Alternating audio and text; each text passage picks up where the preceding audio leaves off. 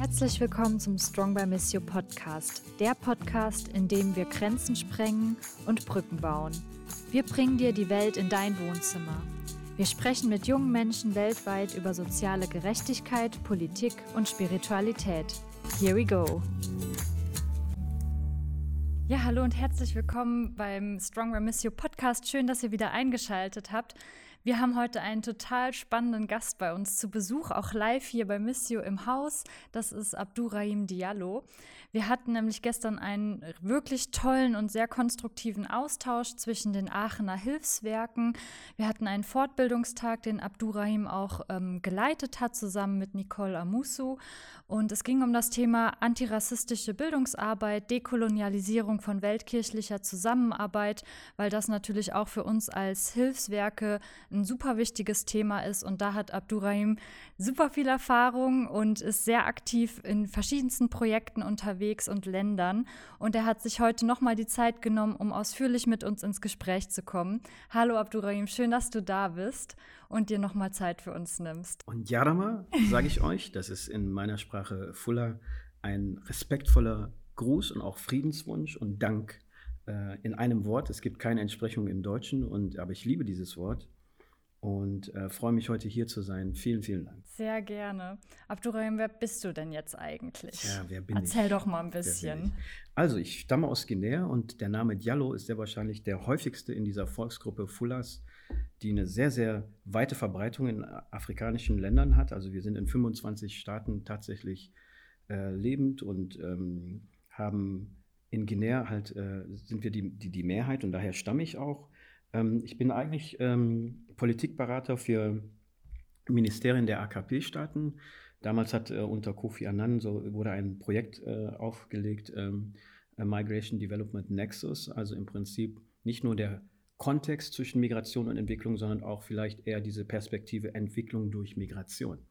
Und in dem Sinne wurde ich dann, ähm, äh, habe ich ein, ein Projekt äh, vorgeschlagen, ähm, was von IOM jetzt gehijackt worden ist irgendwie. Und was wir aber äh, unter schwarzen Fachleuten in Europa aufgelegt hatten mit dem African Diaspora Policy Center in Den Haag und wo wir dann halt pazifische äh, Ministerien, ähm, karibische und afrikanische äh, im Prinzip für gute Praxis äh, für erfolgreiche Migration, zirkuläre Migration und das bezeichnet man als AKP, richtig? AKP, genau. AKP-Staaten, AKP afrikanische, genau. pazifische, äh, karibische Staaten, mhm. genau. Und äh, zusätzlich, ähm, ähm, also, ne, dann fährt man mal drei, vier Mal im Jahr ins Land weit, weit weg. Und ansonsten äh, bin ich Promoter für Migration und Entwicklung für das schöne Bundesland Brandenburg und begleite dort im Prinzip äh, Organisation globaler Identität. Ich hasse das Wort Migranten. Ich mag es nicht. Es ist negativ konnotiert. Deshalb dieser Begriff, den, den habe ich tatsächlich äh, angeboten als Alternativbegriff für Migrantenorganisationen. Organisation globale Identität, weil das ist auch so ein Kontext, wo man über die Identität kommt und der ist nicht so klassifizierend und nicht so abwertend wie, wie ähm, dieses Thema Migration, weil genau, das ist schon durch, das Wort. Und dann begleite ich halt OGIs, äh, Organisationen globaler Identität, bei ihrem Etablierungsprozess. Äh, viele Trainings, vieles Empowerment. Ähm, genau. Und meine dritte äh, Aktivität, vielleicht auch Hauptaktivität, ist ähm, Antirassismus-Training, Dekolonisierungsarbeit, Sensibilisierungsarbeit, Organisationsentwicklung. Und das passiert alles mit Diaspora Policy Institute. Ich freue mich sehr, dass wir diese Organisation gründen konnten, äh, mit Sitz in in, äh, bei Brandenburg äh, haben wir das etablieren können. Das sind um die 20 meist nicht weiße Fachleute, die äh, aus ganz unterschiedlichen Richtungen ähm, beitragen, ihre Perspektiven in ganz wichtige Bildungsarbeit, ähm, Sensibilisierungsarbeit zu leisten. Genau, aber eigentlich bin ich von Haus aus Musiker. das hast du auch gestern schon eindrucksvoll zum Besten gegeben. Hast du uns denn was mitgebracht? Ja, genau. Ja? Ich habe euch Willst ein paar uns Songs. Mal ein bisschen was zeigen? Ja, gerne. Ich finde die Vorstellung über, über die Musik äh, noch viel aussagekräftiger als durch das gesprochene Wort. Ich habe ja. auch gesehen, gestern haben auch direkt alle mitgesungen. Also es ging direkt ins Ohr und ins Herz. Oh, danke, danke. Dann würde ich euch jetzt mal einen Song vorstellen. Ich hole mal meine Gitarre. Und mit welchem Song fangen wir denn mal an? Ich glaube, ich fange mit dem Song Mama E an. Ja. Der Song ähm, handelt davon, dass ähm, die Mutter nicht nur eine Instanz ist oder eine Größe ist, die ähm, über die Geburt, äh, über die Verwandtschaft funktioniert, sondern auch spirituell. Viele indigene Völker haben einfach das Verständnis, dass die Erde eine Mutter ist. Ne? Im Süden Amerikas hat man das sehr, sehr viel. In vielen afrikanischen Communities hat die Rolle der Mutter eine, die weit darüber hinausgeht, nur die Erziehung zu betrachten, sondern sie gibt uns Schutz, sie gibt uns Sinn, sie gibt uns ein Verständnis. Sie ist Mittler, weil man im Bauch der Mutter ja auch schon Verbindung aufnimmt mit der Welt außen und nicht nur durch die Sinne, sondern auch spirituell. Mhm. Und dieses Lied handelt davon, dass die Mama halt geehrt und geschätzt wird und wir die Mut Mutter Erde als solche auch schätzen. Also hat auch so einen Nachhaltigkeitsgedanken. Äh, also Mama E.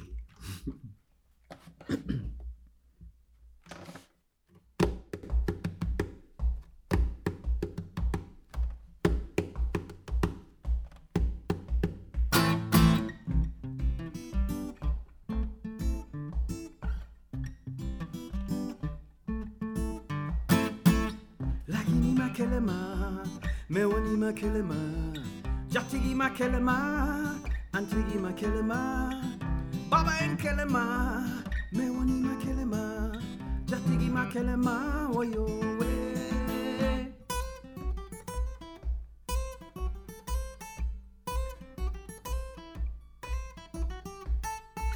Lagini Makilima, Mewani Makilima, Jatigi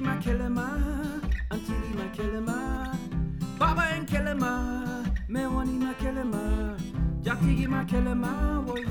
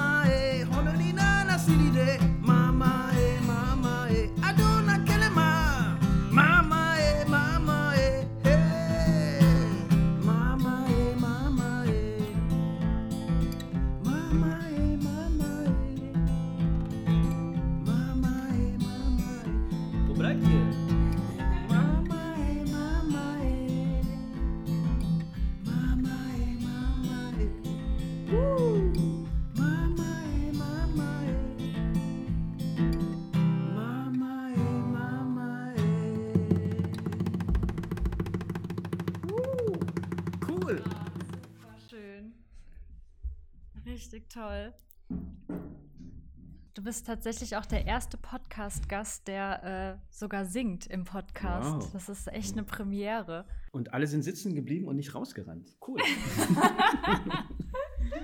Nee, super. Ich habe sogar mit meinen eigenen Prinzipien gerade gebrochen, weil ich habe damals gesagt, äh, bei Strong by Miss, ich werde nicht singen und nicht tanzen auf unserem Kanal. Aber für dich mache ich eine Ausnahme. Große Verbeugung. Da kann großer man nicht Kotau. stumm bleiben. und ihr tretet auch regelmäßig auf mit der Band, Ja, richtig? ähm, und zwar gibt es da zwei äh, äh, Bandprojekte. Das eine ist Sauti Herla, das ist äh, eine, ein Mix, eine Verballhornung. Endlich kann ich dieses Wort sagen, eine Verballhornung. Deutsch ist so eine krasse Sprache. ey, Verballhornung, ey, es ist das, das, das krasseste Wort überhaupt. Also zwischen Swahili und äh, Fula, das sind zwei sehr, sehr große Sprachen in Afrika. Und Sauti heißt so viel wie Klang auf Swahili. Und E heißt und auf Fula. Und Hala bedeutet Wort, gesprochenes Wort, Aussage, Hala.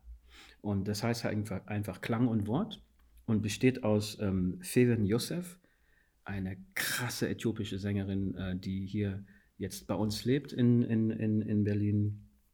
Und äh, sehr, sehr angesagt ist, auch in äthiopischen Musikerkreisen. Dann aus äh, Saida Lina Horstmann, die Tochter von Mboro, der äh, Berlin Postkolonial mitbegründet hat.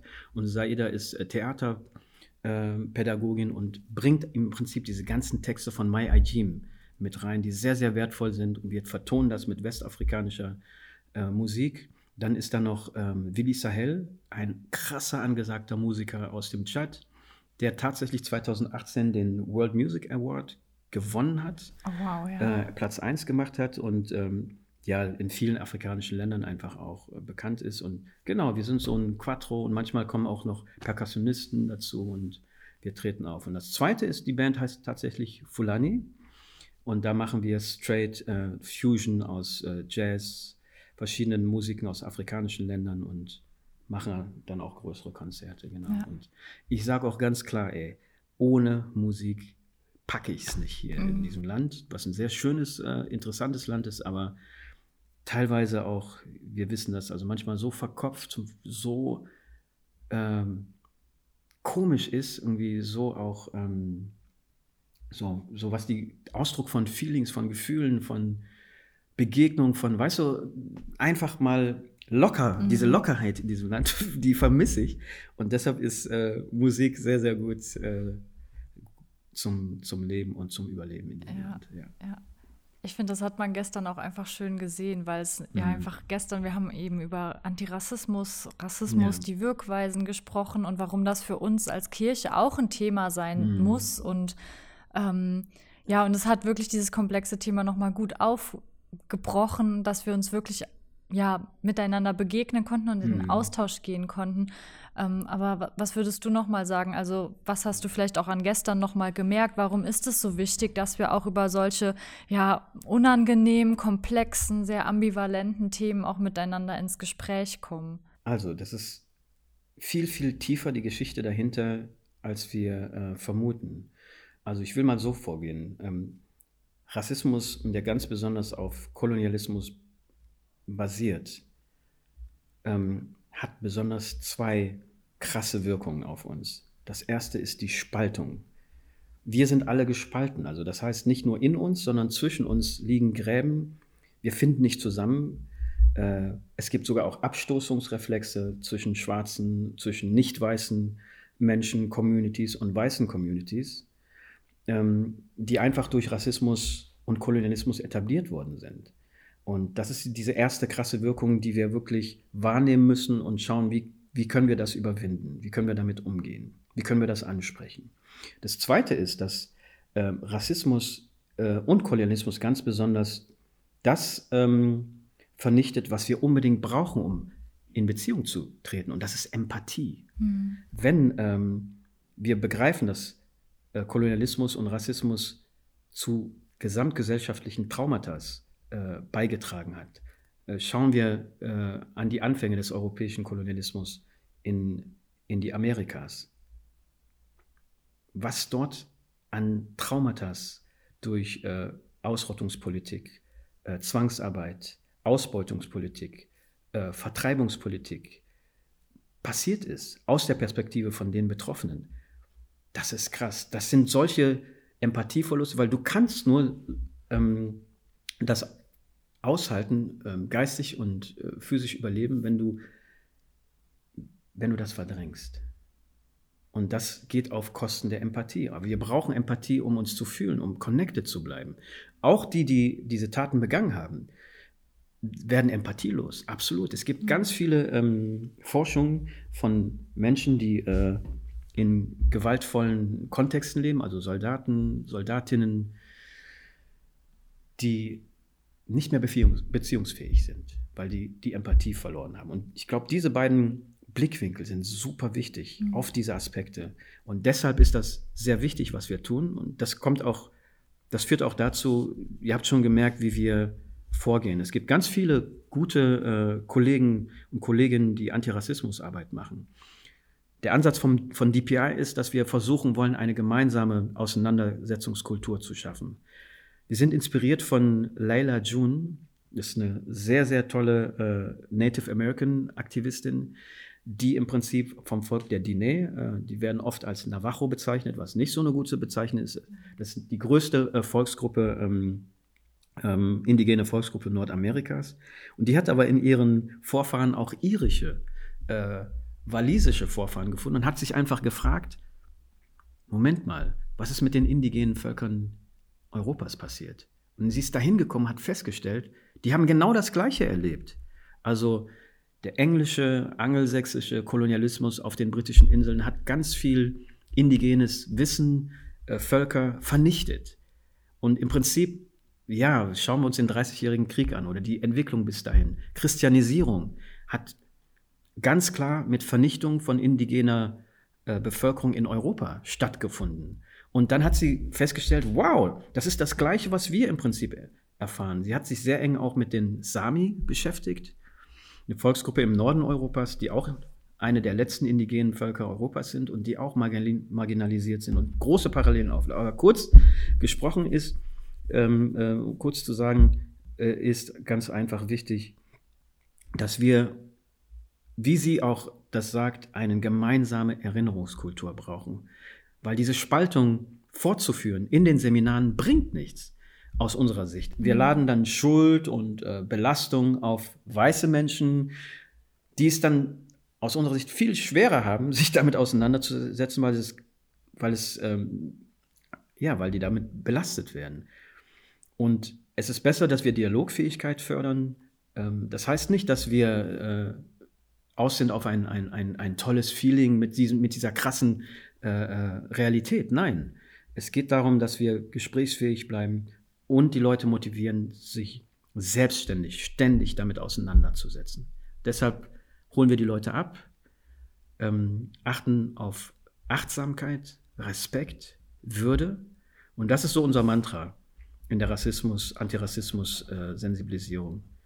Äh, ähm, du kannst keinen Menschen gleichzeitig würdevoll behandeln und gleichzeitig rassistisch sein. Das funktioniert nicht. Und umgekehrt kannst du auch nicht dich würdelos damit auseinandersetzen. Und deshalb äh, unser Stil, der eher inklusiv ist und wertschätzend. Mhm. Sprichst du selbst von Antirassismus oder gibt es auch da, würdest du auch sagen, da gibt es vielleicht auch eine bessere Bezeichnung, weil man ja quasi doch auch immer wieder von Rassismus spricht, reproduziert man dann auch wieder irgendwie das, mhm. worum es geht? Also ich also glaube, habe ich auch schon jetzt verschiedene Ansätze gehört. Deshalb finde ich das jetzt nochmal super, die Möglichkeit zu ja, haben, dich nochmal zu fragen. Also ganz ehrlich, der, der, ähm, ich würde die, die, die, den Fokus auf Bezeichnung nicht zu groß machen. Mhm. Es geht sehr stark um die Inhalte, es geht ja. viel mehr um die Haltung, die man äh, fördert, die man stützt, die man entwickelt. Und ähm, das ist auch so ähm, kleinteilig am Ende, wenn man jetzt sagt, ja, lass uns nicht mehr Antirassismus sagen, äh, sondern weil das eine bestimmte Wirkung hat. Mhm. Das muss man dann je nach äh, Zielgruppe, Teilnehmenden äh, differenzieren und gucken. Aber ich bin weniger bei, den, bei dem Streit um Begriffe ja. als um die inhaltliche Arbeit. Zum Beispiel unsere Kollegen, die Romja und Roma und Sinti und Sintize sind, die haben einen sehr, sehr tolle, tollen Ansatz hier gefunden. Vielleicht interessiert sich das. Die sprechen nicht mehr von Antiziganismus, sondern die sprechen von Gadje-Rassismus. Mhm. Weil äh, Gadje sind alles diejenigen, die halt nicht, äh, die, die halt die Roma und Romja und Sinti und Sinti äh, äh, ja, rassistisch behandeln. Mhm. Und damit ist verbunden, dass im Prinzip das Problem eben nicht bei bei den Betroffenen liegt, sondern ja. bei denen, die es ausüben. Mhm. Deshalb Gadje Rassismus und nicht Anti-Roma, äh, Antiziganismus, weil sonst mhm. ist, wird, mhm. wird die betroffene Gruppe ähm, problematisiert. Und das, das finde ich ein ganz schöner, schöner Ansatz. Und den könnte man sich überlegen, auf die anderen Rassismusformen ja. äh, zu übertragen. Ja, ich bin dir auch wirklich dankbar, weil ich habe das gestern auch gemerkt, wie wohltuend das war, dass wir alle zusammen auch von mhm. euch geschult wurden und mhm. mit euch ins Gespräch kommen konnten, weil ja jeder auch mal die Möglichkeit, jeder und jede die Möglichkeit hatte, seine und ihre Wahrheit auch mal zu erzählen und dass es, mhm. dass wir es alle gehört haben und mhm. ich hatte den Eindruck, dass da viel Vertrauen einander auch entgegengebracht wird und ich glaube, neben Empathie habe ich so den Eindruck, ist das auch das, woran wir arbeiten mhm. müssen. Also ich glaube, es ist auch einfach sehr viel Vertrauen zerbrochen durch diese ja, Strukturen und zerbricht immer noch. Und ja. das fand ich einfach schön, dass ihr diesen Raum gestern uns ja.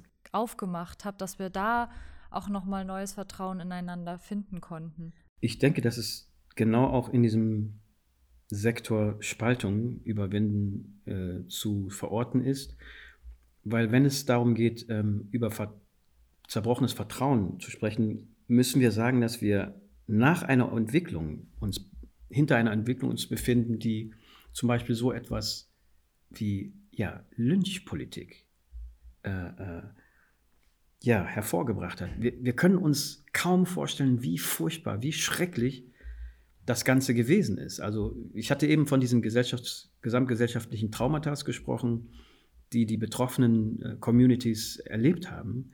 Und da müssen wir äh, den Maßstab ansetzen, wenn wir von Vertrauen, verloren Vertrauen oder zerstörten Vertrauen sprechen, weil es gibt einfach zu wenig ähm, Beschäftigung mit diesen Traumas. Wir gucken weg, weil es zu schrecklich ist. Aber wie schaffen wir eine Atmosphäre herzustellen, dass wir gemeinsam drauf gucken können auf diese Schrecklichkeit? Weil solange wir nicht dieser Schrecklichkeit einen Raum geben und das angucken können, das aussprechen, werden wir nicht weiterkommen. Dann werden die einen äh, über dem Radar hinwegfliegen und sich nicht richtig damit beschäftigen und die anderen werden in der Frustration bleiben. Also ich spreche wirklich zum Beispiel von, ja, Kontexten wie eine schwarze Person wurde festgehalten, festgenommen, gefangen, geschlagen, gefoltert und am Ende so schrecklich zugrunde gerichtet. Also es gibt ganz einfach gute Dokumente über Lynchjustiz. So. Aber unter dem Feuer, was diesen Mann verbrannt hat oder diese Frau verbrannt hat, äh, feiern 16.000 bis 20.000 weiße Menschen ein Barbecue. Kinder sind dabei. Es werden Postkarten hergestellt. Das war völlig normal. Diese, diese Bilder wo ein Mensch, nachdem man ihm die Finger abgeschnitten hat, damit er sich nicht mehr am Seil festhalten konnte und damit langsam ins Feuer rutscht, der kastriert worden ist, der verstümmelt worden ist, darunter feiern Menschen. Und das ist das zerstörte Vertrauen. Und wenn wir das aufbauen wollen, dann müssen wir dahin, gemeinsam. Wir müssen uns, uns es trauen, an diese Orte hinzugehen, wo dieses Vertrauen zerstört worden ist, um es wiederzufinden. Und wo Menschen so massiv gedemütigt wurden. Das ja. ist ja wirklich eine Demütigung ja. sondergleichen. Ja. Und da liegt die Spaltung. Die einen haben diese Perspektive auf die Geschichte und die anderen denken, ach ja, das Kolonialismus, hm, das ist doch jetzt 400, 500 Jahre her und das hat auch doch was gebracht, ne? Sprachen und, und Infrastruktur und sowas. Und wie wollen wir zusammenkommen? Und deshalb ein Punkt immer auch bei unseren, ähm, weil du die Musik angesprochen hast, Spiritualität. Ich meine damit nicht Religiosität, mhm. weil die kann auch spalten. Mhm. Ich bin Muslime, ne? wir sind hier in einem christlichen Kontext und zack gibt es schon irgendwelche ja, Grenzen. Aber ich meine Spiritualität und das mit der ähm, Sensibilisierungsarbeit zu verbinden, ist unglaublich wertvoll, weil wir uns durch Musik, durch Kunst, durch Ausdrucksformen, die unmittelbar sind, einfach wieder, wieder zusammenfühlen, zusammenfinden können. Und deshalb ist das immer sehr wichtig, weil wir sehr in Deutschland, meine Fresse, wir sind oft so verkopft. Wir, wir reden nur und der ganze Rest des Körpers, wo ist der denn irgendwie? Ne? Der ist auch da, aber der wird nicht angesprochen. Ne? Ihr habt ja gesehen, ne? diese Rhythmikübung mit dem Klatschen, mit dem Clapping, wie das, was das, was das, äh, die Dynamik äh, ja. geändert hat bei dem mhm, Seminar. Mhm. Und das ist einfach alles wichtig. Ja, und was mir auch noch mal gestern sehr bewusst geworden ist, wir sind ein, äh, äh, ein Hilfswerk, ähm, was sich gerade der Pastoral in der Weltkirche mhm. verschrieben hat. Mhm. Aber was ist eigentlich Weltkirche? Also wir sind auch hier in Deutschland, in ja. der deutschen katholischen Kirche, auch Teil der Weltkirche. Ja. Und das ist mir nochmal sehr bewusst geworden, dass wie schnell man in diesem Blick abdriftet, die ja. Weltkirche ist das, was da draußen genau. passiert, genau. das sind die Menschen da draußen ja. und Mission war halt sehr lange einfach auf das, äh, auf das da draußen gerichtet. Mhm. Aber ähm, und das war auch, glaube ich, jetzt gerade in den letzten Jahren äh, ist endlich mal diese Frage aufgekommen, wer sind wir dann auch als katholische Kirche in Deutschland? Sind wir eine rein weiße Kirche? Eigentlich nicht. Wir haben auch viele KatholikInnen, die mhm. einfach ja, globale Identitäten haben, mhm. ähm, aber irgendwie werden sie auch nicht sichtbar, obwohl es sie gibt. Auch wir haben viele ähm, äh, Priester aus der Weltkirche, die auch in Deutschland ähm, tätig mhm. sind, also die auch globale Identität haben. Ähm, und das nochmal sichtbar zu machen. Und da du ja gerade das ähm, Diaspora Policy Institute gründest. Interaction. Äh, in, Interaction, sorry. Das ist schon gegründet. Ah, ja, ähm, hm. Was, was würdest du sagen, wie ist denn der Blick aus ja. den Diaspora-Communities auf Deutschland? Also, du hast jetzt so ein interessante, wie so man in Deutschen sagt, Fässer aufgemacht. Ich liebe diese Sprache, Fässer aufmachen, wow. Du kannst jetzt dich total austoben und schauen, wo du anknüpfen Genau, in jedes möchtest. Fass hineinhüpfen und so und reingucken, ja. Aber okay. Ähm, es ist ähm, sehr, ist ein sehr, sehr, sehr sensibler Punkt, den du angesprochen hast. Wir müssen uns verstehen als Menschen und Communities, die auf einen Zug aufspringen, der schon sehr lange fährt. Das heißt, wir müssen im Sinne des Sankofa, das ist eine Philosophie aus äh, dem Westen Afrikas, aus dem, was auf dem Gebiet des heutigen Ghanas entwickelt und praktiziert worden ist, des rückwärts schauend in die Zukunft schreitens. Das ist zwar viel zu klein, um ganz Sankufa zu erklären, aber das ist ein Grundmantra. Das heißt, die Vergangenheit äh, ist wirklich Mutter äh, der Gegenwart und die Zukunft ist Enkelin der Vergangenheit. Es, es gibt einfach feste Kontexte, die weiter fortbestehen, Kontinuitäten. Und wenn wir von Katholizismus sprechen, heute davon sprechen und wie Menschen auf Katholizismus schauen, so müssen wir das im Kontext auch von Missionierung äh, betrachten. Ähm, und wir würden es sehr, sehr aus der Diaspora begrüßen, wenn katholische Christen und Christinnen sich sehr mit der Geschichte beschäftigen. Wie wurde missioniert? Welche Rolle hat die Kirche gespielt im Kolonialismus. Es geht nicht darum, den Glauben, die Liebe zum Glauben in Frage zu stellen, weil das ist wieder Spiritualität. Mhm. Wie ein Muslima in, im, in den Bergen des Futadjalong glaubt und mit Gott interagiert, mit Allah interagiert, ist genau so wie eine katholische Christin in Mexiko das hat den gleichen Wert, das hat die gleiche Sprache, das, das, ist, das ist nicht ähm, gegeneinander auf- oder abzuwerten, sondern das ist zusammenzudenken. Aber die Geschichte von beiden Religionen, der Islam ist auch mit äh, Kolonialismus äh, in Afrika äh, verbreitet worden. Das sind die Punkte, die wir heute ansprechen müssen. Die Gewalt, die Ausbeutung, das heutige Kapital der katholischen Kirche ist direkt zurückzuführen auf Ausbeutung, Kolonialismus und Versklavung. Und bis heute weigern sich ganz viele Entscheidungsinstanzen, Menschen, sich dem zuzuwenden und sich damit auseinanderzusetzen. Tauschen wir das mal aus mit ähm, Antisemitismus oder die Rolle der Kirche im Antisemitismus. Da sind die Dialoge äh, deutlich äh, vertiefter. Da ist, gibt es viel mehr Verständnis aber warum nicht mit, äh, mit den Verbrechen, mit den Kolonialverbrechen? Und das macht das Ganze schwierig irgendwie. Äh, wenn, der, wenn die gesamte katholische Kirche sich wirklich damit auseinandersetzen will, dass sie 200 Jahre lang diskutiert hat, ob Schwarze und, Ind und Indigene Menschen sind, ob man sie foltern darf, ob man sie töten darf. Das geht nicht darum, Schuld aufzuladen, sondern Flächen wiederherzustellen, dass wir zusammenkommen. Und die Diaspora das, das ist ja, wir strecken ständig die Hände aus. Es gibt so viele schwarze Katholiken. Und das allein ist doch schon ein Bekenntnis, dass wir trotz dieser Geschichte uns diesem Glauben zuwenden. Und wir sind doch da, dass wir gemeinsam darüber sprechen und diskutieren, und zwar ehrlich. Aber es, es gibt zu wenig ähm, Raum dafür. Und daran sind die, die Entscheider, Entscheiderinnen in dieser Kirche und die Instanzen und die Strukturen äh, zur Verantwortung zu ziehen dafür. Und das, das, das wird auch die, die, sage ich ganz klar, die Kirche auseinander äh, äh, sprengen, wenn hier nicht äh, äh, äh intensiv äh, vorgegangen wird. Genauso, sage ich, vom Islam her, wird es den Islam sprengen, wenn er es nicht schafft, sich auch dieser Realität zu stellen, dass es ähm, in muslimischen Kreisen antischwarzen Rassismus gibt.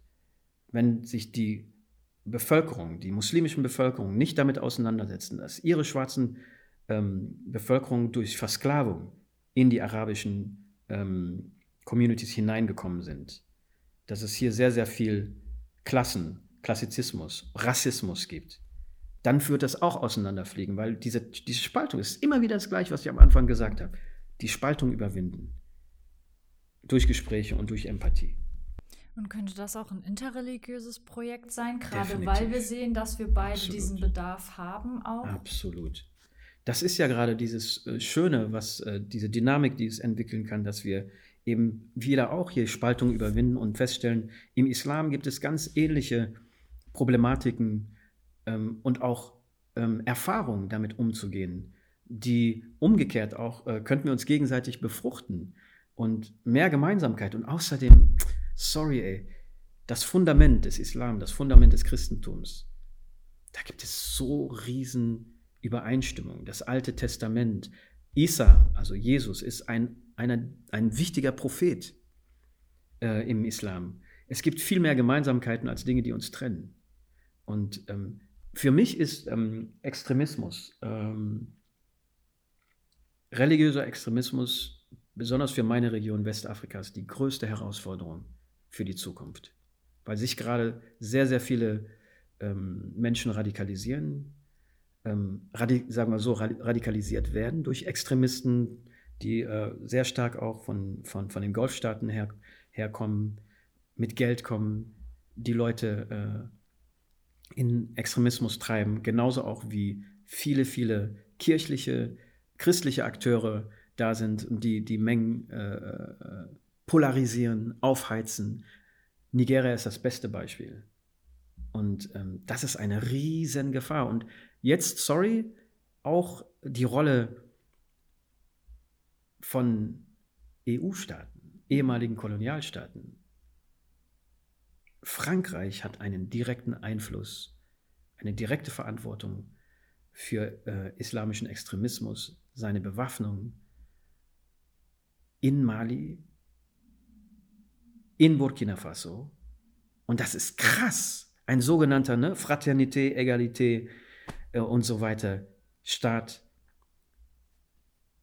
Ja, spaltet, destabilisiert, unterhält oder erhält Diktaturen am Leben. Niemals würde in Europa eine, ein, ein, eine, ein Regime wie in meiner Heimat Guinea unterstützt werden können. Das, das ist undenkbar. Aber Frankreich hat direkten Einfluss darauf, dass es eben nicht zu demokratischen, ähm, gerechten Verhältnissen in ganz vielen Ländern kommt. Frankreich ist direkt involviert in Töten von Präsidenten, von Hoffnungsträgern. Und das sind alles Dinge, die uns spalten. Und ich kann ganz ehrlich nicht sagen, wir wären weiter, äh, um so ein paar Fragen von dir vorwegzunehmen. ja. Heute wäre die Welt besser. Ähm, auch was Rassismus angeht in Deutschland, ähm, kann ich nur sagen, wir sind in einer Zeit, in einer Dynamik, wo vieles sichtbarer wird. Aber davon zu sprechen, dass es besser wäre als in den 70ern, kann ich nicht sagen. Es wird nur mehr deutlich. George Floyd hat sehr, sehr viel ähm, durch sein ja, ermordet werden, hat er sehr, sehr viel sichtbar gemacht. Mhm. Ne? und das mehr in die Mitte der Gesellschaft getragen, diese Diskurse und diese, ne, diese Solidarität. Aber sind wir, können wir sagen, dass es besser ist, dass es irgendetwas wirklich geändert hat? Also ich, vielleicht bin ich ein bisschen verklöchert, ich bin schon ein bisschen aus einer anderen Generation irgendwie. Also ne, wenn ich meine Kinder äh, betrachte und denen zuhöre, dann kann ich auf jeden Fall feststellen, dass die zum Beispiel beim, die gucken ein Fußballspiel Deutschland-Ghana. Dann sagen sie mir, ne, die sehen, wie, wie ich bei jedem Tor von Ghana, yeah, ne, ich tanze den Tupus Esse, das ist ein Tanz von uns Fuller, ich raste aus, yeah. Und die sagen, und dann frage ich sie, ja, wie, wie, wie ist es denn für euch? Dann, Papa, ich bin einfach für beide Mannschaften. Mhm. Und das hat eine Aussage. Die, ja. die kommen irgendwie, die haben auch eine Art Spaltung überwinden können. Ne? Weil ich schaffe, ganz ehrlich, Marita, ich schaffe es nicht zu sagen, dass ich Deutscher bin. Ich schaffe das nicht. Mhm. Ich, ich, ich kann das nicht. Da steht zu viel Erlebtes zwischen mir und diesem Land irgendwie. Ich, mhm. ich, ich schätze vieles hier in diesem Land. Aber du bist ich hier geboren. Ja. ja. Aber ich schaffe es nicht. Ich schaffe es nicht, mich so zu identifizieren mit diesem Land, weil ich eine bestimmte Perspektive habe. Mhm. Geht nicht.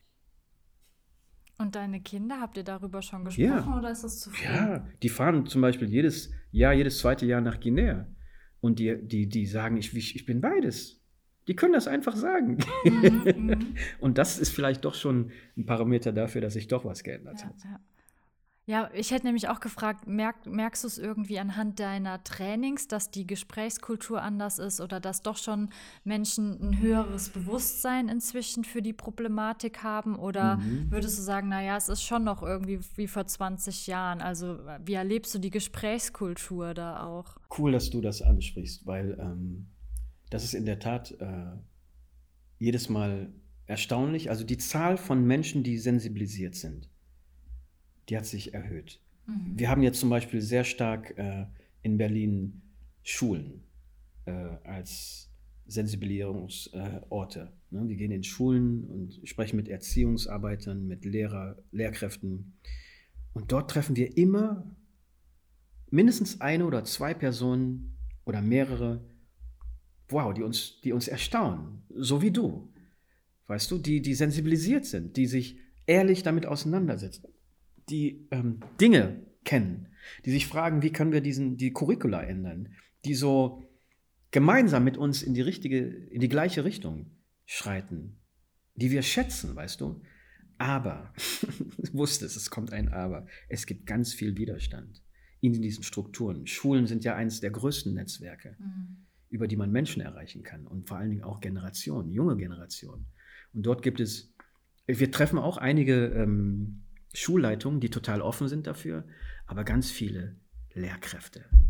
Lehrkräfte, meine Güte, wehren sich so sehr dagegen, etwas zu verändern, etwas anders zu machen oder sich selbst in Frage zu stellen. Das hat mit Machtstrukturen innerhalb dieser Institutionen zu tun. Und in Deutschland, muss ich wirklich sagen, ist ganz viel verknöchert. Eine Institution in Deutschland bleibt erstmal so, wie sie ist, aus ganz vielen Millionen von Gründen und wehrt sich mit, wie sagt man, Händen und Klauen?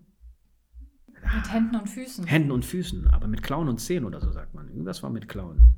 Weiß nicht. Ja, wie gesagt, I love the German language. sagt er auf Englisch. Genau.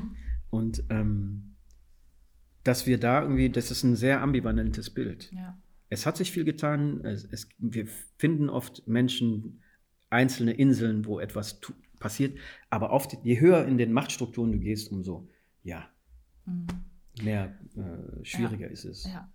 Und ich merke das ja auch an mir selbst. Ich war letztens in einem Training und sollte quasi, ähm, es war ein simuliertes Gespräch, ich sollte quasi einem Schüler erklären, was Kolonialismus ist. Und ich bin kläglich gescheitert und habe mhm. gesagt, ich merke, dass ich gar nicht in der Lage bin, das einem Kind zu erklären, mhm. weil ich selber das in der Schule auch gar nicht gelernt habe. Also auch mhm. mir wurde das als Kind ja noch gar nicht vermittelt, diese mhm. Problematik.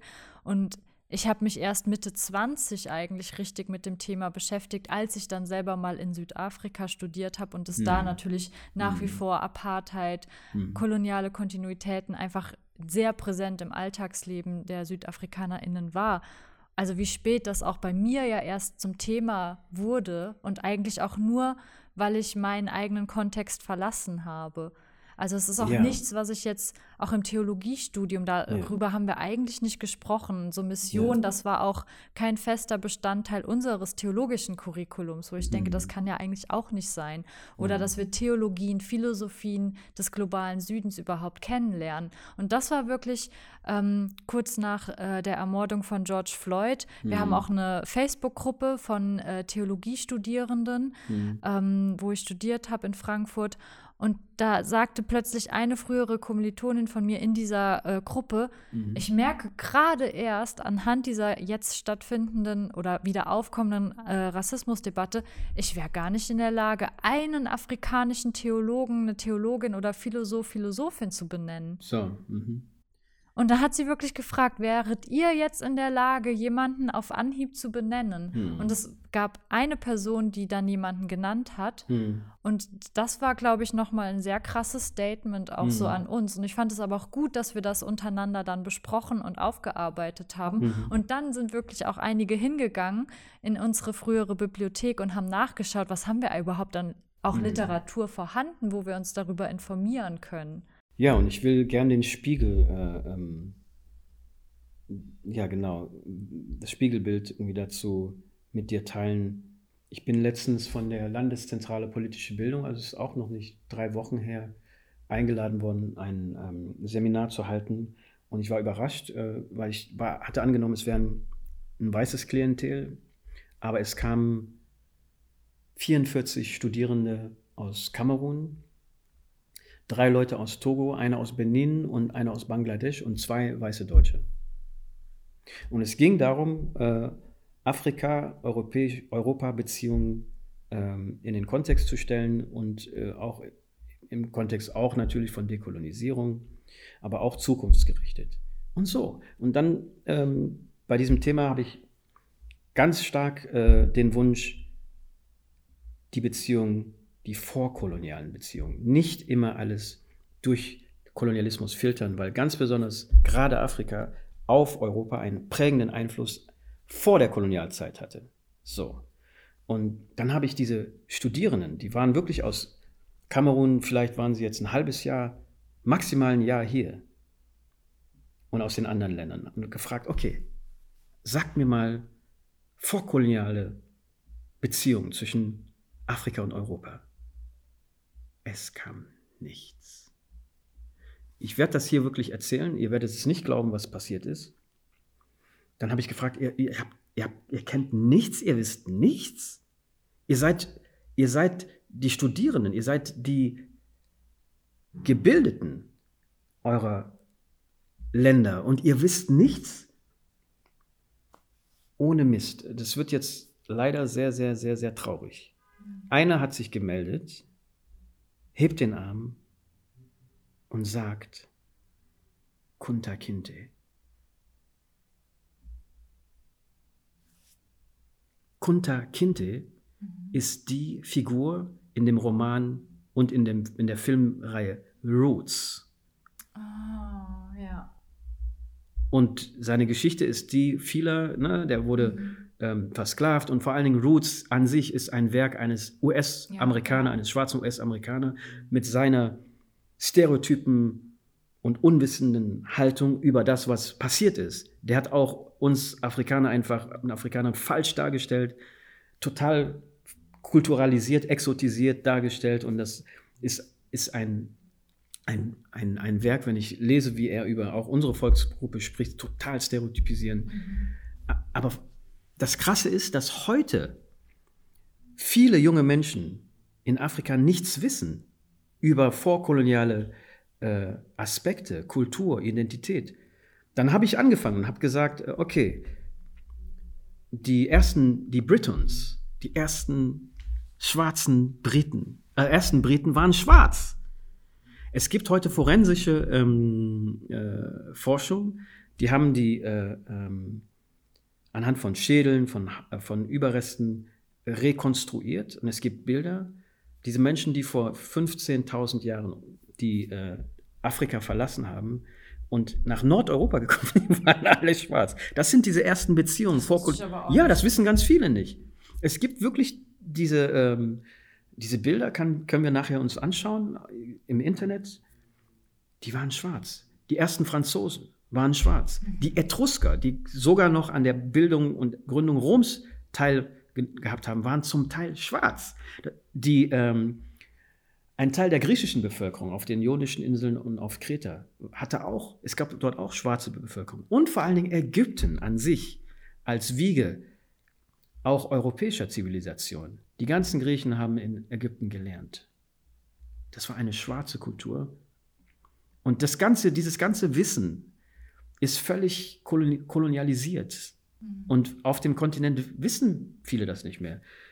Und dann bin ich als nächstes weitergeschritten und habe gesagt, ähm, die äh, Mandeng, die erste verschriftliche Menschenrechtsdeklaration, wurde 1222 in Timbuktu, Mali, ja. verfasst und hatte eine Ausstrahlung bis nach Europa.